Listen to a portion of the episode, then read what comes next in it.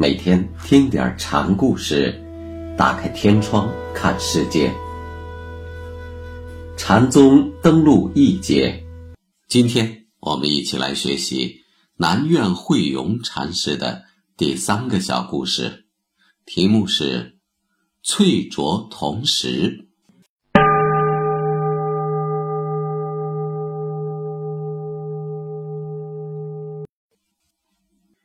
有一次，南院上堂，他说：“诸方人等只具有翠浊同时的眼，却不具有翠浊同时的用。翠是吐出，浊是雕入。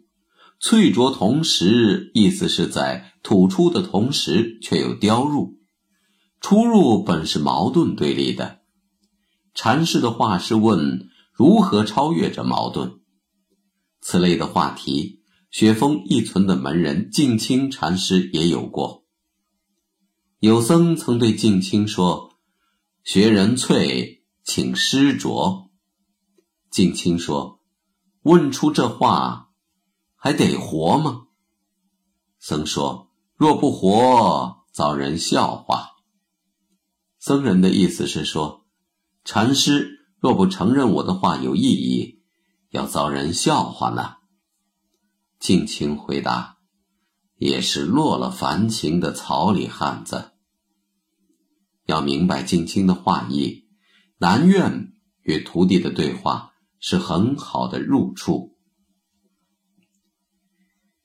南院说过上面的话后，有僧人站出来就问：那到底什么才是翠浊？”那到底什么才是翠浊同时的用呢？南院回答：真正懂禅的方家是不翠不浊的，有翠浊就不能同时，所以就要失掉同时的用。对圆满的自性本体而言，翠浊都是它的功能表现，有翠浊就有了分别对立。所以，最好的办法是不翠不浊，有翠浊就露了面目，就落入了具体的分别之中。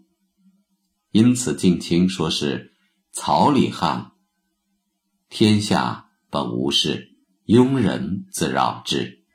体用的统一本然的存在着，有了这翠浊同时与否的问话，这种本然的同一就遭到了破坏。僧人却说：“这还不是我问话的要害处。你的要害处是什么？”南院问。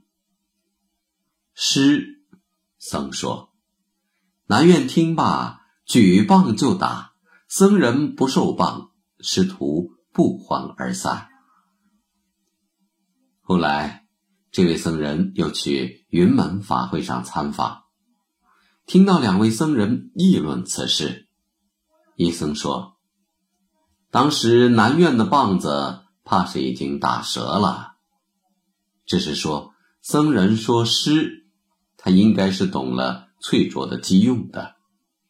南院最后一棒也不是在瞎打，而是为弟子扫除最后的凡见俗情。